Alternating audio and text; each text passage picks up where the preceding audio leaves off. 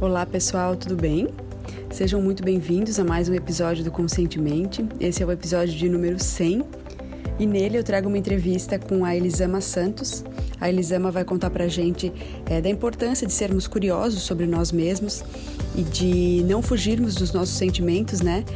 E usá-los realmente como bússolas que nos guiam para um caminho de mais plenitude. Espero muito que gostem e deixo aqui também o convite para quem ainda não conhece o canal do Conscientemente no YouTube, para que se inscreva lá, curta os vídeos, né, que você gostar, e para mim vai ser uma honra receber cada um de vocês lá no YouTube. Gostaria de dizer também que quem tiver interesse em conhecer mais sobre o meu trabalho, o coaching, o Theta Healing, o Reiki à distância, eu vou adorar tirar as dúvidas de vocês, então é só me escrever lá pelo direct no Instagram, o arroba Conscientemente Podcast, ou então no e-mail contato arroba conscientementepodcast.com.br. Um grande beijo a todos vocês e vamos à entrevista.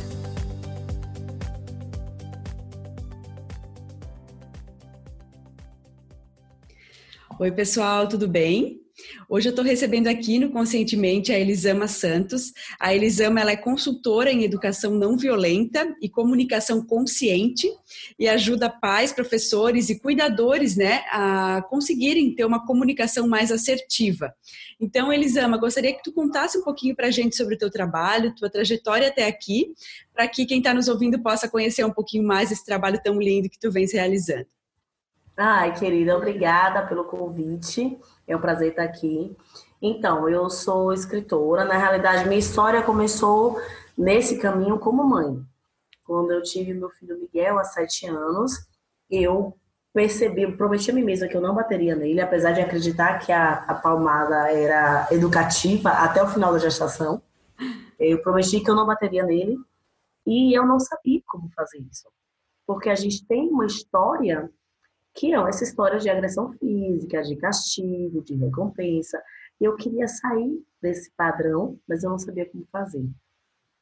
E aí eu comecei a estudar sobre o tema, entrar em grupos de mães, mães sobre o tema, e com essas discussões e essas conversas, é, virou uma paixão, comecei a explicar para as pessoas, as pessoas queriam saber cada vez mais, aí comecei a fazer cursos a respeito disso, entrei no curso de psicanálise, a gente vai, vai, vai, os anos passaram e então minha profissão.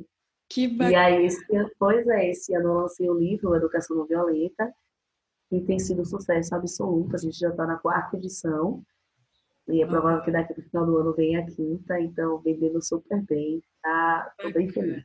Que bacana. E tu realiza workshops também pelo país, né, Elisama? Sim, faço palestras no país inteiro.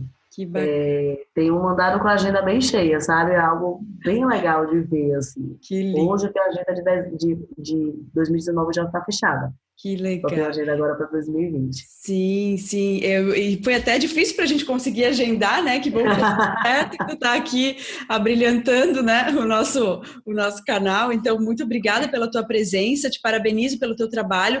Fico muito feliz, né? Como tem pessoas buscando mais é, autoconhecimento e também é, informações novas, novos estudos acerca de educação e de comunicação, né, Elisama? É tão bonito ver isso, né?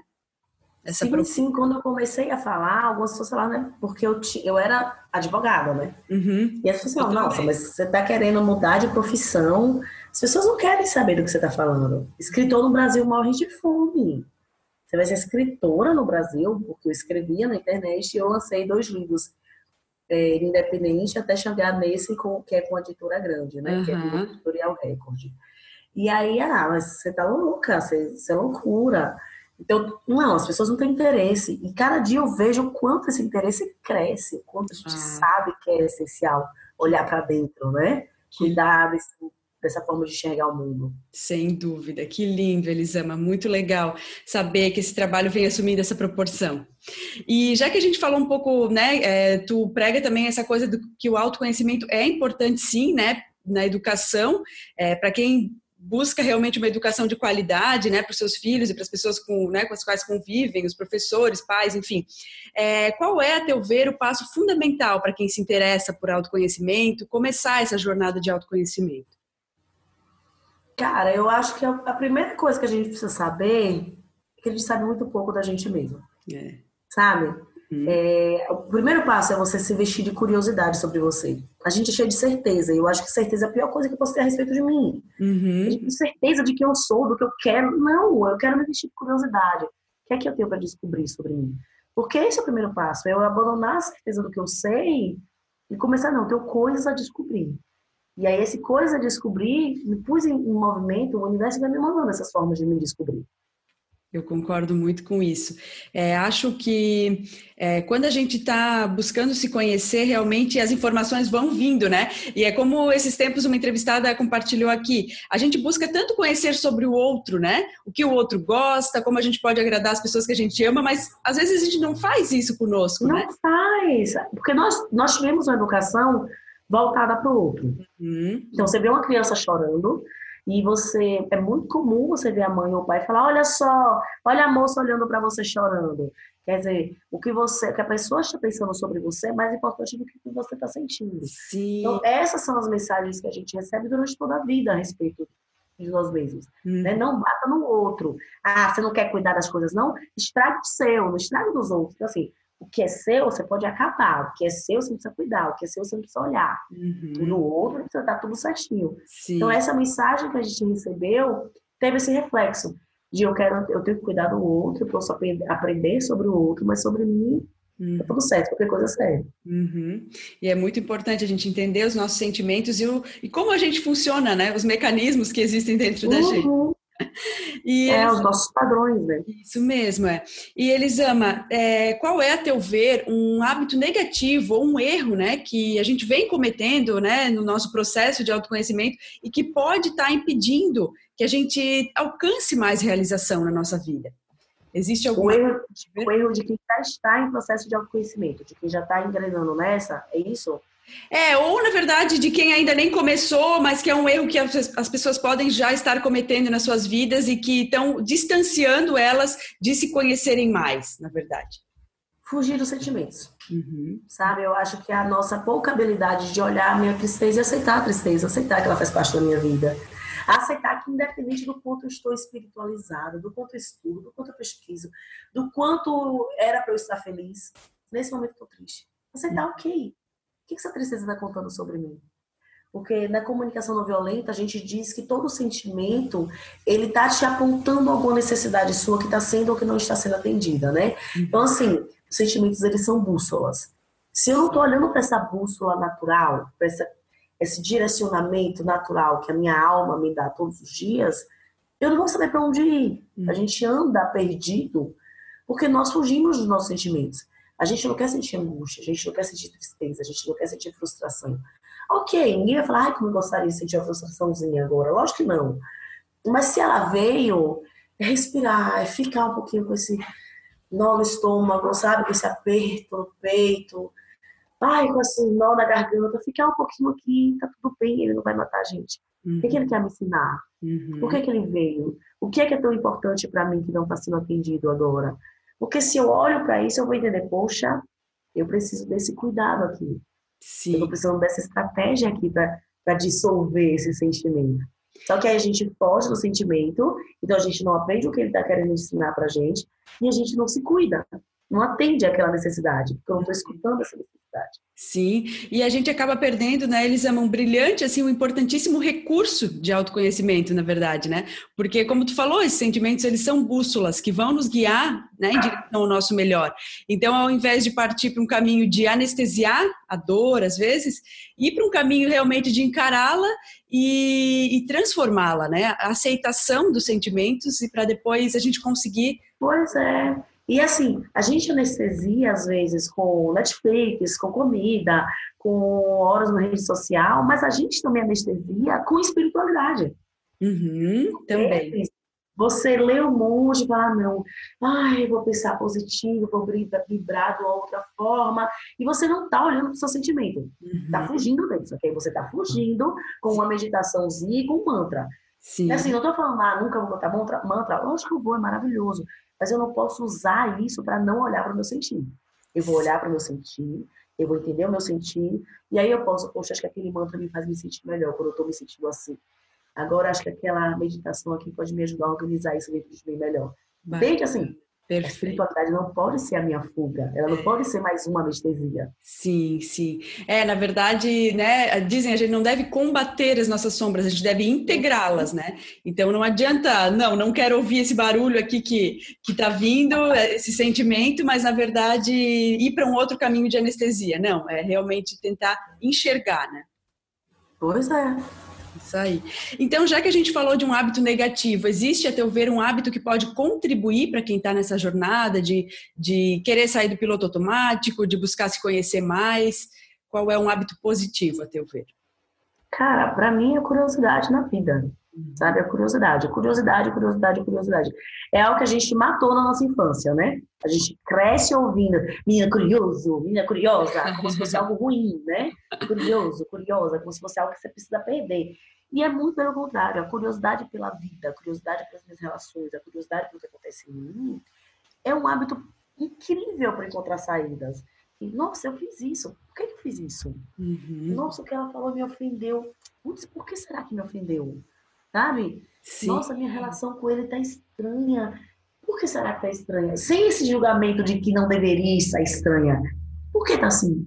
Nossa, o que, que eu posso descobrir em relação, em relação a isso? Uhum. Curiosidade. A curiosidade faz com que a gente se abra para as infinitas possibilidades da vida. Lindo, muito bacana. E eu acho que ela também abre muito o caminho para a criatividade, né? De a gente sair das situações de uma maneira mais criativa do que só o que a gente já sabe. Demais, demais. Muito bacana, Elisama.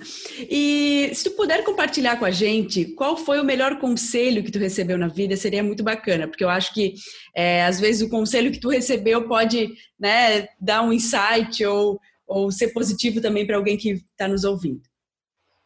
Vai comendo mesmo. Vai, tá? comer. Vai comendo mesmo. Assim, foi uma das coisas mais poderosas que eu aprendi desde muito pequena Sim. com o meu pai. Hum. O meu pai é militar eu não aprendi isso de um jeito gostosinho e empático, preciso dizer. Mas é, ele me, me, estimulava muito a encarar o meu medo, uhum. sabe? Então, assim, eu tô com medo. Sim, você tá com medo. E aí? O que, que você vai fazer agora? Sabe? Tipo assim, não tinha a possibilidade, eu tô com medo, vou ficar aqui parada e não vou porque eu tô com medo. Uhum. Tá bom, filha, você tá com medo e quando você encarar e você vencer o medo, você vai ver que ele passou. Sim, então, sim, assim, perfeito. É um, é um processo meu hoje em dia, às vezes, parar? Falar, oh, ok, tudo bem, o meu mãe tá querendo me contar alguma coisa, deixa eu respirar, porque eu fui para outro extremo. Mas eu acho que foi algo muito poderoso, e vai comendo mesmo, sabe? Legal. E mostra... Certo, vai comendo. Isso mesmo, e mostra muito, né, que a coragem, ela não, não é um atributo das pessoas que não têm medo, mas das pessoas que agem apesar dele, né? Sim, sim, é, a coragem não é... A gente distorcer o conceito de coragem para esse conceito de, de bra, é, bravo, é, bravura, de valentia. Nossa, acho que o meu WhatsApp está aberto aqui. Deixa eu ver como que eu. Eu não sei como que eu faço. Não, mas não está apitando nada aqui, não. Não? Ah, não. Tá. Então, é, esse conceito de, de valentia, ele foi completamente distorcido, assim. Na realidade, essa foi, esse foi um dos presentes, só que não, que o machismo deu pra gente, né? Que o patriarcado deu pra gente. A uhum. gente tinha coragem, como essa coisa dessa ligação com o coração, de aprender com as histórias, de se abrir emocionalmente, de entender que é uma, um perfil feminino do que seria coragem, que foi que as nossas avós e mães receberam.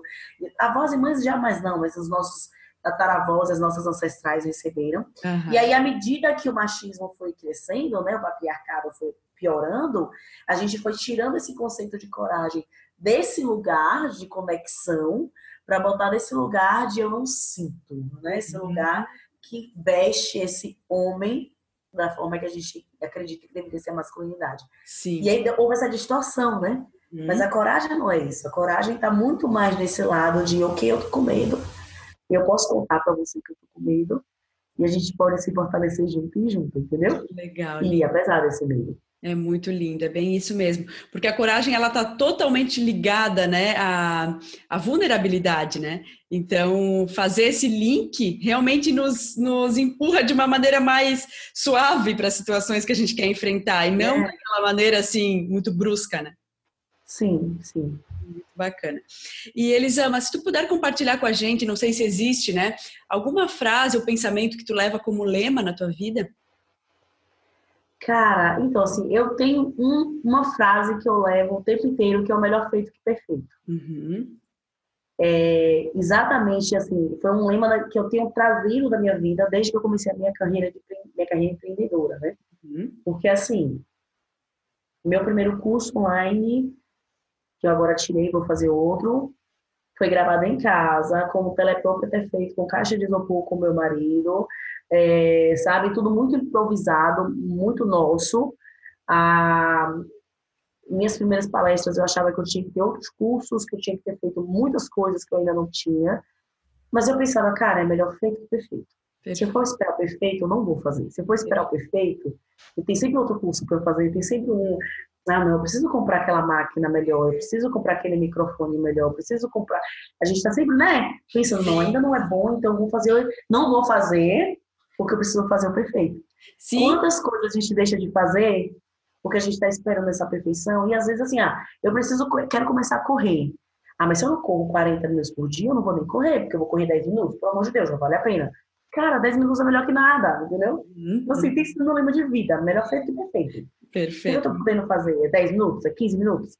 É meu vídeo ali no meu quarto? Ok, vai ser, vai ser feito. Muito bom, concordo com isso. É, tem até uma frase né, que diz: seríamos muito melhores se não quiséssemos ser tão bons. Então, na verdade, né, vai, muito, é, vai muito de encontro com isso, assim, de, de como, às vezes, o perfeccionismo é uma forma de a gente se auto-sabotar, né, para dar o nosso melhor. Porque, na verdade, sempre tem algo a melhorar. Mas hoje eu já posso dar alguma coisa que, que vai contribuir, né? Que é importante para o mundo, né? Com certeza, com certeza.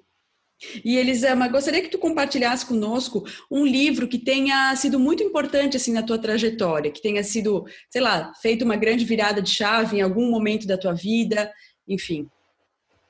Cara, olha, escolher um livro para mim é muito difícil. Porque assim, eu sou viciada em livros, eu tenho um livro tatuado, é, enfim, livro é um negócio que é um negócio de outra vida para mim, sabe? Uhum.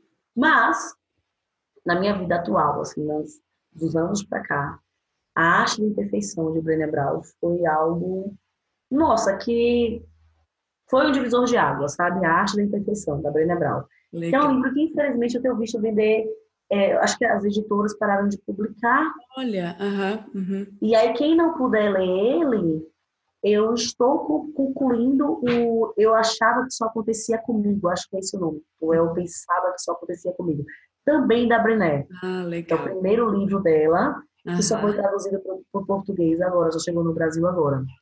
Que é incrível. Fala sobre a vergonha, sobre a vulnerabilidade, sobre essas coisas que a gente está conversando aqui de uma forma muito poderosa, assim. Legal. Demais. Que legal. Eu li o, aquele A Coragem de Ser Imperfeito dela, mas vou buscar esses outros também. Gosto muito do trabalho dela. Acho que ela aborda de uma maneira a vergonha, a culpa, né, de uma maneira bem, bem legal, bem inteligente. Assim, as pesquisas que ela traz também são bem bacanas. Então, te agradeço bastante. Ela é maravilhosa, eu sou apaixonada pela Brené. e Elisama, finalizando né, esse bate-papo, até a gente ficou com o tempinho um pouco apertado por causa de alguns problemas técnicos, técnicos mas eu gostaria que tu contasse para quem está nos ouvindo a melhor forma de te encontrar na internet, enfim, conhecer mais do teu trabalho, teu livro, enfim, é, pode deixar os teus contatos aqui. Vamos vender o jabá, então. Olha, o livro, ele tá no Amazon, na Saraiva, na Cultura, ele tem bastante livrarias, tanto virtuais quanto físicas. Uhum. É, ainda bem, ele tá vendo super bem, então a distribuição tá cada vez melhor. E se na livraria perto de você não tem, vai lá pro livreiro e fala, olha, tô precisando desse livro aqui, faz o pedido dele. ele vai fazer. Isso ele mesmo. Fazer. Ele tá tendo uma distribuição muito boa, então você, ele tá bem fácil de encontrar. Nas minhas redes sociais, no Instagram, Elisama Santos, né? Elisama Santos C, se você jogar no Instagram. Se botar Elisama Santos, provavelmente já vai aparecer. No Facebook, da mesma forma.